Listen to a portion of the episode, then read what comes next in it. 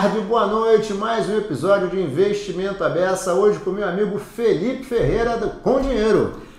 E aí, Hudson, Felipe? Prazer estar aqui com você. Foi, fiquei muito honrado quando fui convidado.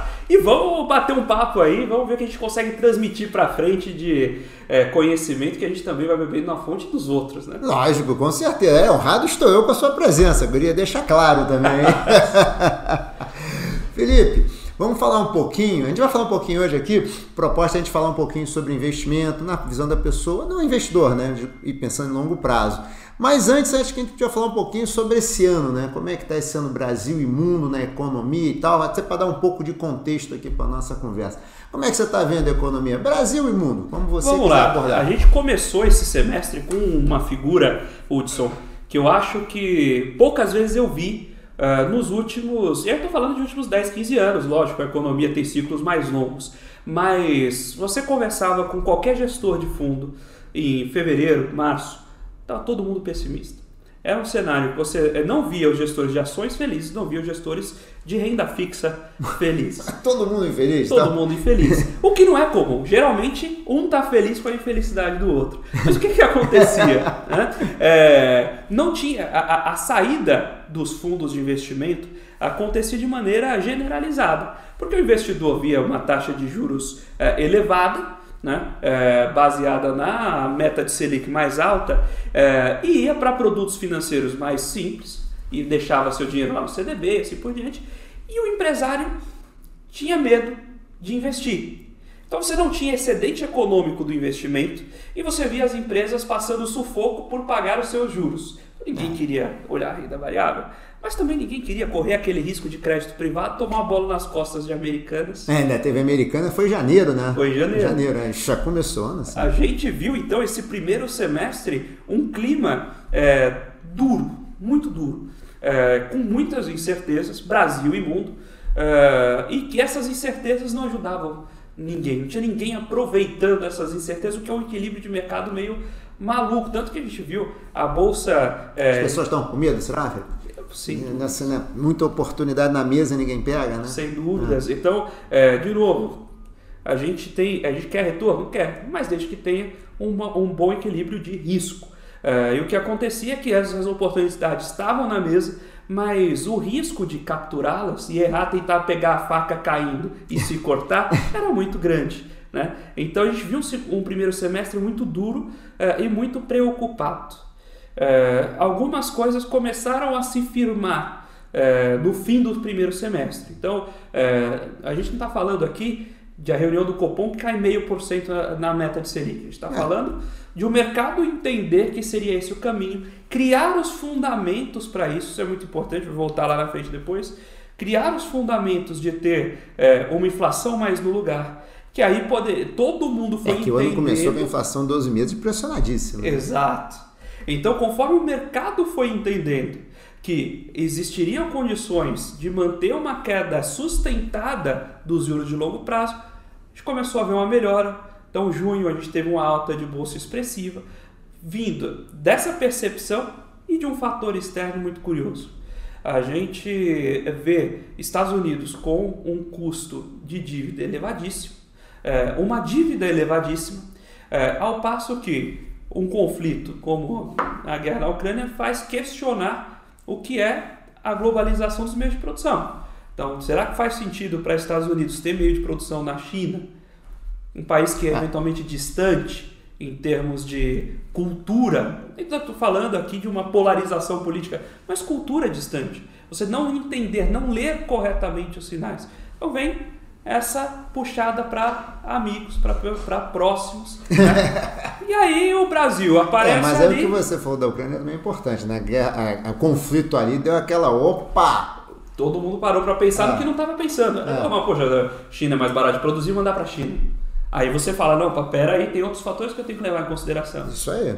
Então, nesse, nesse cenário, a gente tem Estados Unidos com taxa de juros de 5, mas com inflação de 5.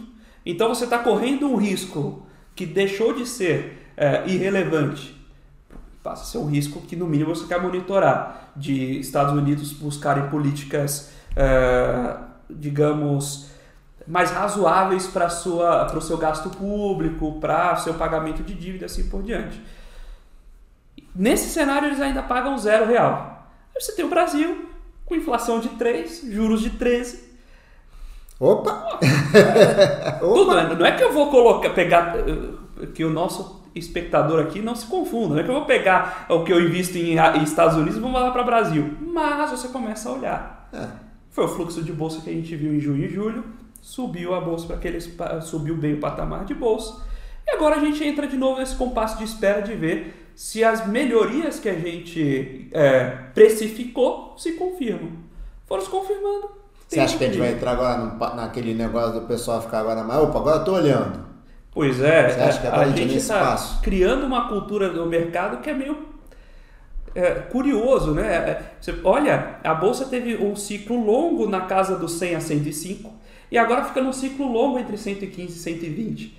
Ao invés de ter aquela volatilidade que a gente está acostumado aqui, só não, todo mundo otimista, aí tá todo mundo pessimista, aí tá todo mundo... A gente tá virando uma, tá virando uma cultura aqui de investimento. O pessoal fala, quer saber? Tem CDI. Pior das hipóteses, caiu o dinheiro, não sei onde investir, deixa lá na- no CDI, deixa na conta remunerada. E você é muito bem remunerado por esperar. E a gente está criando uma cultura generalizada de esperar. Né? E aí a gente fica com esses compassos de É, espera. mas pelo, mas você, pelo que você falou, faz todo sentido, né? Pensando em taxa de juro aí barato, 9% ao ano, nossa, tá bom. A gente está falando. Pessoal, Ao eu ano acho- real, né? Falando real. fa- É inflação. real, É, exato. A gente está falando de 3% de inflação, bateu 13% de, de é, DI acumulado nos últimos 12 meses. Aí você olha para frente, não, mas para frente, não sei o que, pode ser assim. Vamos pensar o seguinte: Brasil, tradicionalmente indisciplinado, não segura a meta de inflação. Então, não, não vamos falar de 4, vamos falar de 5. Tudo bem. Curva de juros média longa, o que a gente está vendo? 9, 10, aí beliscar 11, aí volta. Vamos colocar 10. A gente está falando de 5% real. No longo prazo. Para você esperar. Tá bem remunerada a espera, né? Muito bem remunerado. Tá muito bem remunerada, né? 5% ao ano, deu 8 anos mais ou menos, 10, não. Que 8, é, 8 não. Um pouquinho mais, né? Acho que. Quanto tempo dobraria o capital aqui? Aí dá para dobrar. Dá para dobrar em. é, um pouquinho mais, né? uns 12 anos ali, É. né, remunerar real. Tá bom, né? Dobrar em termos reais. Puxa vida. Vou fazer uma conta. Só que vamos, vamos é, é, é, simplificar para 10 anos para dobrar. Tá. Se você tem 100 mil reais hoje, quando você tem 30 anos, tem 100 mil reais. E você dobra a cada 10 anos. E espera se aposentar com 70. Dá sua expectativa, as expectativas de vida hoje. Não adianta você falar, ah, mas eu quero me aposentar com 50. Isso não é realidade Não, hoje em dia. esquece. Me aposentar com 70.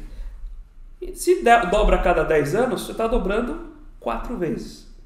Isso.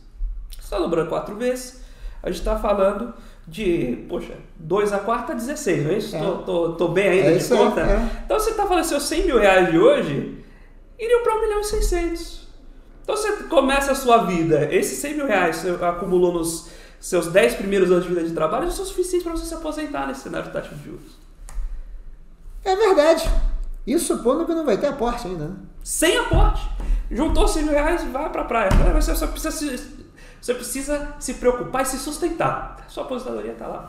Isso é, é- é quase maluco de se pensar. É verdade. Não, é verdade. É Sem verdade, aportes. é verdade. Sem aporte nenhum, você. Então é um, é um patamar de taxa de juros muito confortável para o rentista. É, e aí gera outro problema.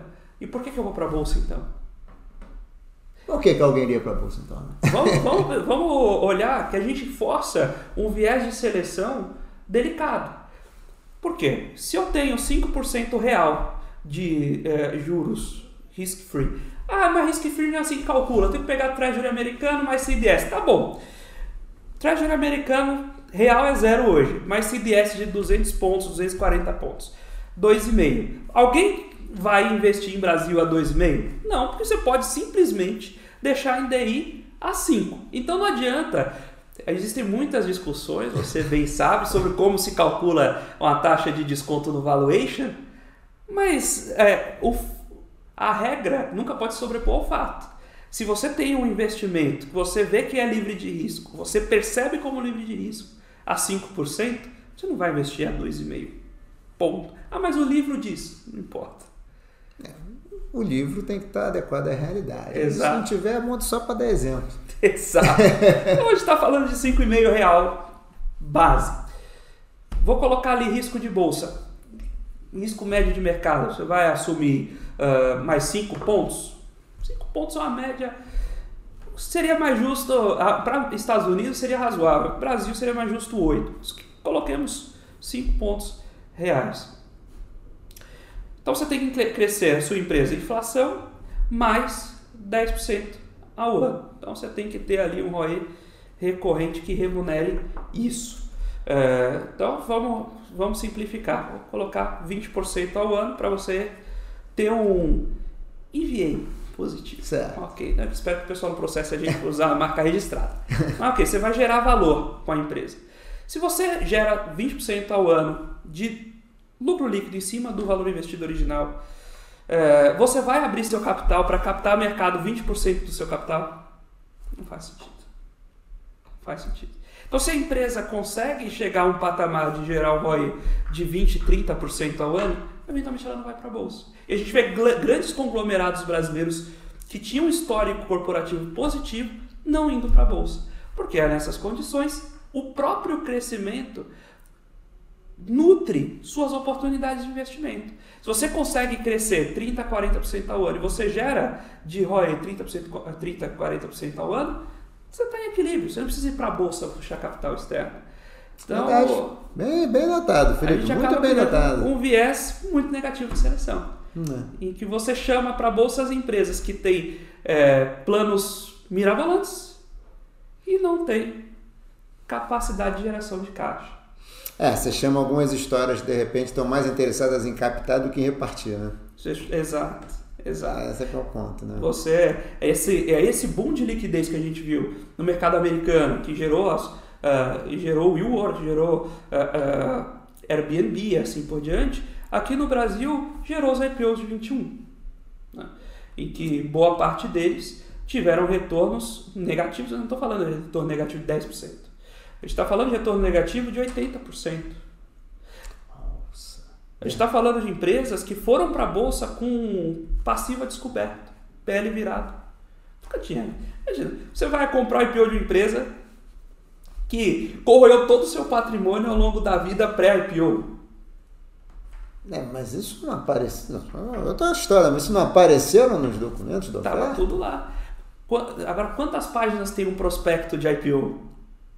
Ah, se for pouco é 400, né? Se for pequenininho, 400. Se for pequenininho, né? 400. É. Uma boa média, 800, 900 é, páginas. Isso aí. Hudson, quantos investidores brasileiros que vão para a Bolsa sabem a diferença de, uma, de um IPO com emissão primária ou secundária? Ah, esquece, esquece. Isso não... Você concorda que você abre um, um prospecto de IPO, 90% da emissão é secundária. Você concorda que o investidor deveria ligar o sinal de alerta? Sim, então explica o que é uma emissão secundária também, né? O que é emissão primária e secundária que está assistindo a gente? emissão primária, o dinheiro vai entrar para a companhia. Então eu vou fazer o IPO para investir nos meus projetos, como geralmente está prometido no prospecto. Sim. A emissão secundária, o dinheiro vai para o bolso do acionista. Então o acionista está saindo da posição. Né? E o que muito aconteceu naquela época é que tinha emissões que eram ou essencialmente secundárias ou boa parte delas eram secundárias. Ou seja, era o acionista vendendo uma parcela da sua participação para mercado. Ou seja, o acionista indo embora e deixando, fica você aqui no meu lugar, né? Exatamente. É isso. O termo simples, a gente já explicou aqui há alguns poucos minutos, mas se você não sabe, a informação está lá no prospecto. Mas isso é quase alfabetização. Se você não sabe ler a mistura das letrinhas, aquilo não te diz nada. Verdade. Mas tem um monte de informação ali. E muitos investidores, pessoa física que entraram naqueles IPOs de 21, perderam essas informações. Não leram o prospecto, ou quando leram, não entenderam o que isso significava. Isso é verdade. muito negativo. É verdade, é pura, pura verdade, é pura verdade. Ou seja, a gente acaba tendo, Felipe, um, um ambiente um pouco adverso para a bolsa em todos os sentidos, né? Porque a taxa de juros ela é muito alta, por um lado, porque a gente tem um ambiente regulatório, regulatório não, tipo, um ambiente político de volatilidade, judicialização, um ambiente acaba tendo incerteza jurídica muito grande também e tal. Um, e infelizmente algumas histórias que não vão muito boas, que vão à bolsa e que geram que um pé atrás grande também, né? O ambiente Exato. é meio adverso. É um ambiente meio adverso. Uh, e que para surfar esse ambiente uh, falta um elemento que acho que é, seguramente eu sou o primeiro convidado a tocar nesse assunto aqui, que é educação financeira. Vamos então começar a falar do investidor. Mas diga aí. O duro, nessas teses que perderam 80% da IPO, não é o número 80%. É que se você. É, é, uma, é um ponto básico de matemática financeira, mas que deveria ser mais frisado nas escolas, mas que às vezes passa despercebido. Perdi 80%, eu não preciso de 80% para recuperar. Eu preciso que o papel suba 500%. No caso, ele suba 400%, ou seja, é. ele vale a 500% do que vale hoje. Subir 400% um papel, nossa, não é brincadeira. Não é brincadeira. Uma distribuição é, estatística. Quantos papéis de fato subiram 400% em, em determinado período na história? Por que, que aquele seu papel vai subir? Não, os que, os que subiram, subiram que tinham muito bons fundamentos. Bom Esse fundamento. que se caiu 80 não tem. Não Exato. vai aparecer de um dia para o outro. Exato. Então, o que, que isso deveria levar para o investidor? Primeiro, o investidor deveria. Se o investidor primeiro precisa se capacitar para ir para a bolsa. Não é um jogo, não é rally, não é ir lá pela brincadeira. Agora, fui para a bolsa? Vamos começar pelo plain vanilla, como fala no mercado. Começar pelo básico. que seria o básico? Falei. Vamos olhar as empresas que já estão há muito tempo na bolsa, que você demonstrou seus resultados por muito tempo Vamos pensar, pessoal. Se eu tenho. Quando eu vou lançar o IPO, eu preciso demonstrar quantos balanços auditados? E não, acho que é Três quatro, balanços. Três ou quatro, né? Beleza. É, você vai montar um balanço. Imagina um banco, instituição financeira, seguradora. Você tem que calcular PDD. Dá para jogar um pouquinho para cima, um pouquinho para baixo a régua. Segurar isso por 3, 4, 5 anos é uma coisa. Segurar isso por 10 anos exige um pessoal muito gabaritado em fraude, né? Ah, depois podemos até falar sobre isso também. Ah. Agora, segurar isso por 20 anos... Aí tem que ser mágico. Aí isso tem que ser mágico. Então, se você tá, tem uma, boa, uma empresa que está na bolsa há 20 anos, nunca teve problema de fraude, aponta resultados recorrentes, Poxa, eu posso comprar e ela desvalorizar? Pode. Ela vai desvalorizar 80% em dois anos? Não. Difícil. Não. Difícil preço está ali. Então vai conhecendo as empresas, use as empresas que já existem para você aprender sobre fundamentos, testar suas teses, é, aprender a acompanhar o que você de fato quer da empresa. Vou fazer duas perguntas. Primeiro, como é que a pessoa define o que ela quer e depois como é que ela pode acompanhar? Puxa, excelente. Vamos lá. Primeira coisa, o que é definir o que você quer? Você está investindo numa empresa? Eu estou esperando investir em uma empresa de crescimento. Estou esperando investir numa empresa que me gere bons rendimentos. Ora, é, digamos que você quer, está montando ali, comprando, você quer ser sócio daquela companhia. Vejam bem, pessoal, pessoal, quem de casa não gostaria de ser banqueiro e comprar um banco? Comprar um banco seria maravilhoso. Segundo o Keynes, é o, o segundo pior negócio do mundo é um banco mal administrado. Né? Exato. O primeiro, é bem, né? Exato. Um banco bem administrado. É maravilhoso né? ser dono de um banco. Agora você vai pensar, poxa, vou abrir um banco do zero. Dá um trabalhão. Tem gente disposta a vender as ações dos grandes bancos do Brasil que já existem. Pô, eu quero ter um negócio que vai me gerar rendimentos, um negócio que anda bonitinho, anda, funciona como um reloginho e vai me pagar os dividendos para me aposentar. Você vai lá, vai na bolsa, encontra um conjunto de empresas centenárias com boa liquidez, o preço é aquele porque se não fosse aquele alguém teria comprado. Ah, mas tem assimetrias? Tem, tudo isso tem, mas vamos jogar no básico primeiro. Vamos assumir que os preços de tela são razoáveis, tem gente muito boa olhando para aqueles papéis.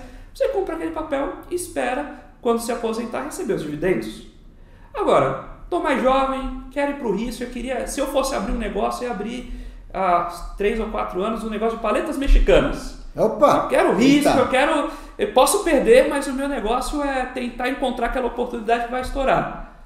Legal, então você vai olhar lá as empresas que tenham boa taxa de crescimento, que tenham um crescimento de receita importante, que tenham boas oportunidades de investimento, que estejam em setores estratégicos com oportunidades de crescimento também. Ok, São duas análises completamente distintas. Se você quer investir para esperar que a ação se valorize, se você quer investir para ser sócio daquela companhia no longo prazo. Primeira coisa que você precisa saber quando você está comprando uma ação. Agora, entendi isso. Você tem que acompanhar balanço. Eu costumo dizer pessoal que acompanha o programa, já tive a oportunidade de recebê-lo também, é, justamente que não dá para você investir em ações se você não quer ter uma mínima noção de demonstrativos financeiros, entender uma DRE, entender um demonstrativo, entender um balanço, sabe? Você tem que sentar e dedicar um tempinho a entender aquilo. Ah, mas eu preciso ser especialista? Não. Não- se você é um médico e quer investir em ações, naturalmente você pode contratar alguém para te apoiar, para te ajudar nas decisões. Assim como se você está doente, você vai ao médico. Agora, se você está doente, vai ao médico. Poxa, estou com dor de cabeça. E eles te recomendam fazer uma cirurgia no braço. Você precisa estar pronto para perceber que aquilo não faz sentido. É, eu sempre digo isso também, não precisa ser especialista, mas um. A gente tem noção das coisas, né? Patok, você falou exemplo do médico é isso, não precisa ser médico para ter noção das coisas, né? Basta estudar um pouquinho, ler um pouco às vezes. Então, primeira coisa, sabe o que você quer? Eu quero ter uma empresa para minha aposentadoria. Aí chega com- alguém com uma proposta de uma empresa, por exemplo, que está criando, sei lá, está no mercado de investidores pessoa física e se projeta a crescer 200% ao ano pelos próximos 10 anos. Tudo bem. Antes, você nem precisa avaliar e ter os capabilities de avaliar se aquela tese faz sentido ou não. Primeiro, teste de consistência. Crescer 200% ao ano vai bater aonde? É. Faz sentido ou não? Segundo, deixa eu olhar para dentro. Eu quero investir numa empresa que se propõe a crescer 200% ao ano e para isso vai queimar caixa? Não, eu quero ser sócio para me aposentar. Então não entra nessa empresa. Então você precisa se conhecer e ter os mínimos parâmetros quando você, mesmo que você vá conversar com alguém, seu assessor de investimento, consultor, gestor de fundos, Independente de quem você está contratando e por qual veículo, você precisa ter os elementos para fazer o teste de consistência se o que ele está te vendendo você quer comprar. Boa, primeira coisa. E o monitoramento passa por ler os balanços ou uma boa leitura de jornal e tal? O que, que você acha? Como é que monitora? É todo mês? Tem gente, ah, muito chato, mas como é que faz? Se você acompanha, os balanços são lançados trimestralmente. Então, se você fica olhando durante os 90 dias do trimestre o balanço do dia anterior, ele não vai mudar. você precisa olhar é, um- uma vez por trimestre cada uma das empresas que você está acompanhando. Tá? É, e a- vale ler notícia de jornal? As cotações. Ficar olhando todo dia a cotação. O, o Buffett falava, né? Se você. Antes de investir em ações, você precisa fazer uma pergunta. Eu me importo se a bolsa abre amanhã? Se você se importar, você está na ação errada. Porque se você está. Tudo bem, ele tem uma filosofia de investimento muito específica, olhando para a geração de lucros. Quando você tem alguns bilhões, isso é mais fácil. Mas, é, ficar olhando todos os dias a cotação, no máximo, eu não vou falar, não, ignore isso. Pode vir algum sinal que você não estava esperando. Então, você se posicionou em um determinado varejo, o mercado mudou e todo mundo começou a sair e você está lá esperando o próximo balanço, o próximo balanço, o próximo balanço. Pode ser que você perca a oportunidade de parar e olhar, opa, será que não tem alguma coisa diferente aqui?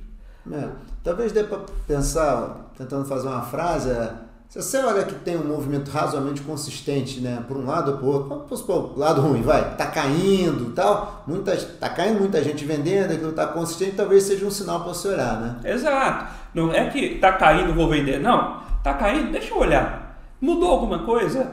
Não, não, não mudou. Pô, de repente a oportunidade de se comprar mais barato. Excelente. É. Agora, tá caindo, aí você olha e fala, puxa, mas entrou um concorrente aqui que eu não estava precificando bem. Volta lá pro seu modelo, dá uma olhada. Volta lá com o seu consultor, com o seu assessor. Ou algum evento, né? Um evento, pode ser um evento então, ligado a clima, qualquer coisa, né? Porque que o cara teve um acidente lá e tal. Olhar notícia e cotação é bom para te lembrar que, para você não esquecer ali o, os seus papéis, dar uma revisitada, ver se a tese continua a mesma. Agora, vou tomar decisão de investimento só porque, ah, se caiu eu compro, se subiu eu, eu vendo. É, não, assim no dia a dia não dá, né? É, Você vai tomar decisão no dia a dia, né? Que eu fico pensando. Aqueles caras parece que assim.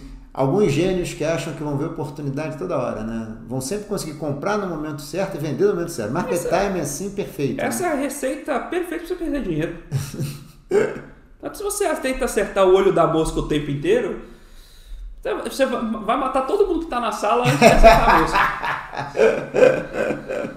É mais fácil acertar uma bala em você por ricochete do que acertar o olho na mosca. Então, não adianta tentar ser gênio. Né? Gênios é, é, é, sempre são raros em qualquer área. Né? Então, imagina se todo estudante de física da graduação quisesse ser o Albert Einstein. Nossa. Ele só, ia ele só ia sair de casa todo dia para trabalhar se ele tivesse a esperança de criar a teoria da relatividade. Isso não existe. É, é um trabalho consistente, todo dia um pouquinho e cumprindo o seu objetivo. Por isso. Gostei disso. Ah. É importante você saber qual é o seu objetivo. E aí você falou, mas assim, o acompanhar o balanço não é para qualquer um também, né, Felipe? Eu fico pensando o seguinte, né? 98% das pessoas não conseguem fazer isso. Mas aí você diria que o cara recorrer a um, assessor, mas se o cara não tiver, talvez seja o caso então dele evitar a bolsa e ficar nos ativos de renda fixa, o que, que você acha? Olha, eu vou te falar, Hudson, que se você não. De novo, você não precisa ser especialista, mas se você não tiver é, a disciplina e a disponibilidade de sentar para olhar por meia hora seus ativos ali uma vez por trimestre, é, para estudar um pouco entender quais são os principais indicadores da DRE, conhecer minimamente o que é a história. O, o, o, livro, a contabilidade, é uma forma de contar a história da empresa, simplificada e padronizada. Então, se você não tiver meia horinha ali por trimestre para olhar suas empresas, provavelmente é melhor estar fora desse mercado.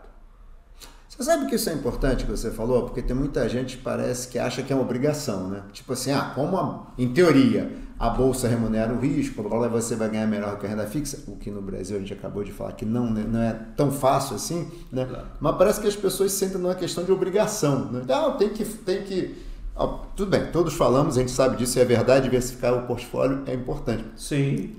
Mas a verdade, mas talvez seja uma outra verdade também, que, aliás, isso é uma outra verdade, não deve investir no que você não entende. Exato. Então, nesse dilema, já que você não entende, talvez a sua diversificação não passe pela bolsa? Talvez não. Agora, precisa de tanto para entender? Vou, tudo bem, eu não vou fazer stock picking. Vou comprar lá o fundo passivo de bolsa. Quero comprar Estamos no mercado como um todo. Tá. De certa forma, tá é, uma boa, é uma boa ponte. É, ou fundos ou um ETF, vai. Sim. Tá ok. É, que são é, ETFs nada mais são que fundos negociáveis em bolsa. Sim. Então, se eu, eu quero comprar todo o mercado. Eu, eu quero estar exposto para pegar esse prêmio de renda variável, mas eu não quero entender qual empresa ganha mais. Tudo bem? Então compre todo o mercado. Aí você vai para ETF. E aí, dá para comprar ETF de Ibovespa? Ibovespa é todo o mercado? Já fica complicado de você buscar essa otimização. Mas tudo bem, vai comprar um pouco de é, eh, ETF americana, mais diversificada que der, e aí você vai ficar pegando esse prêmio, vai trazer o componente de diversificação para a sua carteira, mas não vai se expor a investir no que você não entende. Faz, e faça isso se você tiver ido dar uma olhada em saber o que é o ETF, o que é diversificação. você entendeu? Senão também, senão também não, não adianta se expor a esse risco se você não quiser se dedicar. Agora, será que é tão ruim você sentar uma horinha ao longo de sua vida dá uma estudada. Uma horinha por trimestre, né? Não, no, agora falando de ETFs, é. uma horinha na vida. Para entender ah. o que é ETF, para entender o que é prêmio de risco, para entender o que, que é diversificação. Não estou falando para você ler o paper original de Markowitz, mas entender, falar, olha, puxa. Conceito, conceito. Exato, é verdade. Se quando é, é, os juros caem, pô, é, se renda fixa pré-fixada sobe, e que dirá ações que são perpétuas. Então é bom estar posicionado aqui para quando os juros caírem não ficar tão perdido. Legal, dá uma olhadinha nisso. Uma vez na vida, para entender, falar, olha, legal, então faz sentido investir em bolsa, mas eu não quero selecionar ação. Ok, aí você vai. Se nem isso você fez, não vá pelo nome. É, não vai. Agora, aconselho quem está assistindo a gente quem está assistindo a gente provavelmente tem um viés de seleção, porque esse sujeito já se Sim. importou com seus investimentos. Ah, com certeza. É, a nossa pegada é que é essa. Alguém que está. A gente sempre diz aqui que assim, geralmente o cara que assiste o nosso programa é aquele cara que já é investidor e já apanhou. É, exato. Já comprou algumas historinhas ruins, agora está querendo. Tá querendo alguém que não diga para comprar A, B ou C, mas alguém que diga sobre o todo, o futuro, os cuidados, os riscos. Nesse caso, é, já é alguém que sabe da importância de Poxa, eu passo minha vida construindo meu patrimônio. Vale guardar um tempinho para entender o que eu estou fazendo com ele, para entender como ele vai valer mais no futuro e não menos, como eu vou andar para frente e não para trás. Então, vamos sentar e estudar. Meia horinha. Primeiro, entendi o que é diversificação, por que é bom estar em renda variável? Ok, montei um pacote. Agora, vamos entender grandes linhas do demonstrativo financeiro. O que é lucro? O que é receita? Qual é a diferença de lucro e receita? O que está aqui no meio? O que é margem líquida, margem bruta? O que é EBITDA? O que é EBIT? O que é lucro gerencial? O que é lucro líquido? Pra... Ah, então a empresa gera muita margem bruta, mas gera pouca margem líquida. Tem muita despesa no meio. Será que é despesa financeira? Será que é despesa administrativa? Se é despesa financeira, ela está sensível aos juros. Ah, mas não é despesa financeira, é administrativa. Pô, ela está se esforçando em melhorar? Bacana, pode ter oportunidade. Ela só está piorando? Pô, de repente ela vai perder espaço para os competidores. Vamos entender, começar a entender a, a, história que o balanço conta. Não é nada demais, não não estou falando para ninguém aqui virar o Damodaran, escrever um livro, vou concorrer com ele. Mas é entender, aprender a ler é aquela questão da alfabetização. Vamos aprender a ler a história que o balanço conta. Entendeu? Poxa, aí agora você consegue escolhendo suas empresas, sabendo o que você quer, e aí você consegue navegar nesse mercado. Falando de fundos, isso funciona inclusive para investidor de fundos.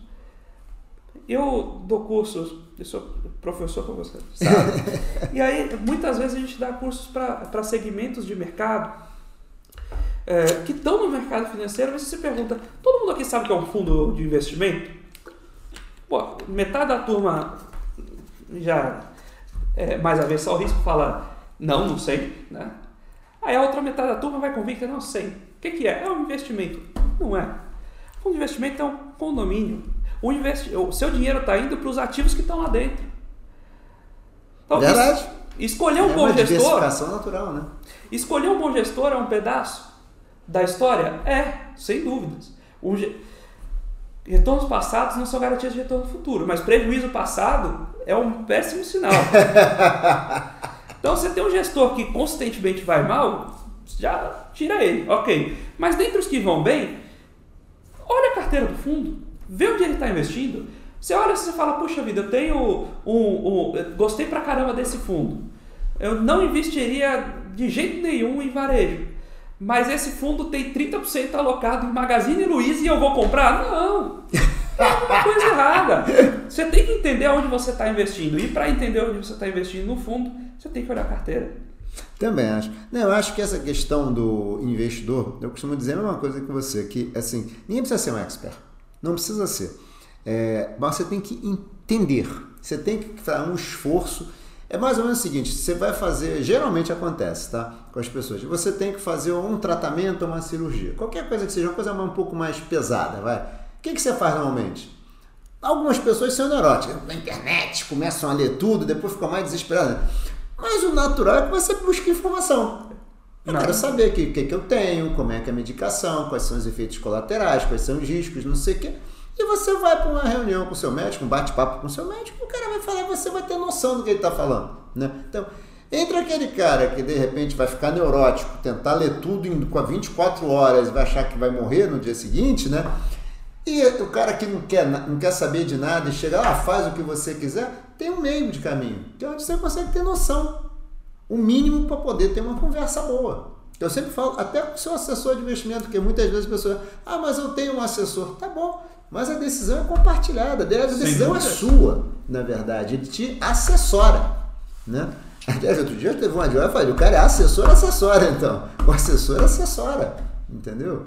Ou seja, você tem a decisão é sua. E cabe a você, e eu acho que é bom para o assessor também, também isso é uma coisa que eu sempre falo para os assessores, ajude o seu investidor a entender, porque quanto melhor a entender, mais ele vai participar da conversa e mais se tornar dono da decisão. É você ter um mínimo. Que é bom até para você, né? Acho que é legal a pessoa ter uma intenção também, não ficar simplesmente perdido no mundo. Acho que é bom para a pessoa também, né? Sem dúvidas. E o assessor também às vezes tem a história de, ah, poxa, o assessor assessora. Primeiro, então, se você quer, se você contrata um gestor de fundo, aí de fato o gestor vai escolher as alocações. Sim. Mas mesmo assim você precisa ter escolhido bem o gestor antes. E aí tem que pesquisar também, como exato, você já falou. Exato. E para o assessor de investimento, isso é uma dica fundamental. Às vezes você pode estar, eu vou, eu, meu cliente não quer entender. Não, mas vá tentando pingar isso na vida dele. Isso fideliza. Isso fideliza. Porque quando ele. Oh, gostei disso, eu sempre falo isso. Quando ele for pro, pro. Se ele bater no seu concorrente e o concorrente não fizer esse trabalho com ele, ele não vai mudar. Então faça esse esforço, traga o cliente, faça que ele entenda o que ele está fazendo. Ele vai ser grato para você quando ele vê o resultado disso lá na frente. Isso mitiga problemas. O assessor às vezes fala, não, compra aqui renda variável. Não, mas não compra aqui, porque todo mundo está comprando, a bolsa está subindo, o cara está feliz. Quando caiu, ele não sabia que tinha comprado aquela renda variável. Pior, renda fixa. Compra aquele TNB longo, é muito bom, tal, beleza. Taxa de juros explode, NTB, NTNB renda fixa, título público, perde 30% do valor. Aí você não explicou para ele como funciona esse jogo. Ele comprou, você, ele comprou renda fixa. Você só falou para ele comprar renda fixa. Para ele na cabeça é renda fixa. Né? Exato. Então, poxa, explica, explica. Você vai diminuir sua dor de cabeça no futuro e você vai fidelizar o seu cliente. Isso é fundamental. Não, é fundamental. Eu concordo plenamente, plenamente contigo. E me diga uma coisa, Felipe. Nesse ambiente que a gente está hoje aqui, é você acha o quê? Que numa boa, numa diversificação as pessoas deveriam ter é, um pedaço, assim, tentando colocar aqui, renda fixa curta, longa e tal. Você acha que tudo vale a pena, assim? Desde que o cara entenda, uma boa diversificação, ou você acha, se o cara for muito avesso, é melhor evitar mesmo, não, não, tenta. Se você vai sofrer muito, não tenta. Diversificar menos, mas não, não, mas não sofra. O que, que você acha? Eu acho que é, diversificação é o último como diria Markowitz, o último almoço grátis. Né? é, e, por, e, tem um motivo de ser o almoço, o almoço grátis, que é justamente o fato de é, você ter um, um, um, fator gerador daquele almoço grátis, que é as pessoas são de fato avessas ao risco. E os componentes de risco não andam na mesma direção. Então, dá para ter a demonstra demonstração matemática desse almoço grátis. A gente pode passar depois pro, pro, pro público. Pô, pode me mandar Mas, que eu boto lá no final. Mas o que, que, o que, que é legal? É, de fato existe um almoço grátis aí. Mas ainda que existe esse almoço grátis, esse almoço grátis, vamos pensar em utilidade. Pensar o ser porque o dinheiro, tudo que a gente está falando de retorno, é uma simplificação da curva de utilidade. Pensar em utilidade do investidor. Esse almoço grátis vale o seu sono? Se você está investindo, se você é de fato absolutamente avesso ao risco, você não aguenta ficar carregando o título, ver que ele perdeu 30%, você não sabe seu dia. Você, você tem uma dificuldade de enxergar o seu futuro, você tem uma dificuldade de falar, poxa, quando eu posso precisar desse dinheiro? Aquele 1 ou 2% de ganho que você teria eh, dentro do mesmo risco, pela otimização, valem aquela noite de sono que você dormiu pior porque você viu que quando estourou a crise do Covid a bolsa caiu, valem aquela dor de cabeça que você teve no fim de semana. Vale... Então, se o investidor é de fato 100% avesso ao risco, eu acho que você não pode investir no que você não conhece e no que não está aderente ao seu perfil básico. Eu não aguento ver nada de volatilidade. Eu não aguento ver. Eu não aguento olhar para o meu extrato e ver que eu perdi um real. Exato. Esse, esse tipo de coisa, estou pintando um cenário absurdo, não absurdo, mas limítrofe. É, mas existem pessoas assim, que dói, dói. É, eu sei. Então isso, isso, isso, é, isso é machucar sua utilidade. Minha mulher é meio assim, eu prefiro, ela sempre fala, prefiro não ganhar, mas não quero perder. Exato. Então, poxa, é, respeite esse seu limite. Passou isso, tem um ponto que todo mundo tem que diversificar um pouco? Aí sim. Aí sim, respeitando seu limite básico, é, aí vá buscar uma diversificação em todos os títulos. Puxa, mas taxa de juros está caindo. Faz sentido ter pré agora é, na carteira, é, depois que a gente já viu esse, esse primeiro consumo do prêmio? A gente não sabe se vai cair mais agora, se vai cair um pouquinho mais rápido que a curva, um pouquinho menos rápido que a curva. Então diversifica, capture os prêmios que dá para capturar, fique diversificado na sua posição. Isso é sempre, isso sim é sempre valioso. Se o valor paga o sono perdido, aí é uma conta pessoal. Gostei disso. Gostei disso. Felipe, a gente está tendo que terminar aqui. Eu queria saber de você se tem alguma coisa aqui que a gente não tenha falado, você acha importante aqui para quem está nos vendo aqui nos assistindo. Tem uma coisa, uma mensagem que eu ia deixar final aqui para o público. A gente viu uma revolução muito interessante no mercado de investimentos nos últimos anos. Uh, e a gente viu fundos, eh, gestoras independentes podendo acessar investidores de varejo de uma forma que era inimaginável há 20 anos. Isso é extremamente positivo tanto para as gestoras quanto para o investidor que tem mais acesso a estratégias diferentes, justamente para esse componente de diversificação. Agora, com grandes poderes vem grandes responsabilidades. então o investidor precisa é, correr mais atrás de informação, né? é, ter, se informar para agora decisões que vocês não precisavam tomar antigamente. Poupança é tudo igual em todo lugar. Agora você precisa tomar. Se você tem mais informações, se você tem mais decisões a tomar, você precisa de mais informações. Né? E hoje o investidor já cumpriu um pedaço dessa etapa de ter acesso a esses produtos, mas muitas vezes não está capacitado a escolher dentre aquelas alternativas. Então, o investidor brasileiro precisa se capacitar. E se capacitar é buscar informações, é buscar dados e é isso que eu queria deixar de mensagem final aí para todos. É. Não, e falar, educação financeira não quer dizer que você tem que fazer um curso. Educação financeira quer dizer que você tem que se educar, pode ser sozinho. Exato. Você pode ler jornal, você pode comprar um livro, você pode assistir vídeo no YouTube, você pode fazer um monte de coisa sem precisar pagar curso nenhum, inclusive. Exatamente. Né? Pode se educar sozinho. Felipe, super obrigado. Adorei obrigado, a conversa. A conversa foi ótima. Vamos marcar mais vezes, hein? Por favor, quando quiser, tô por aí. Tá certo. Gente, mais um episódio hoje com o Felipe Ferreira, hein? Um grande abraço para todos, um prazer falar contigo, Felipe. Prazer, muito obrigado, pessoal. Obrigado, gente.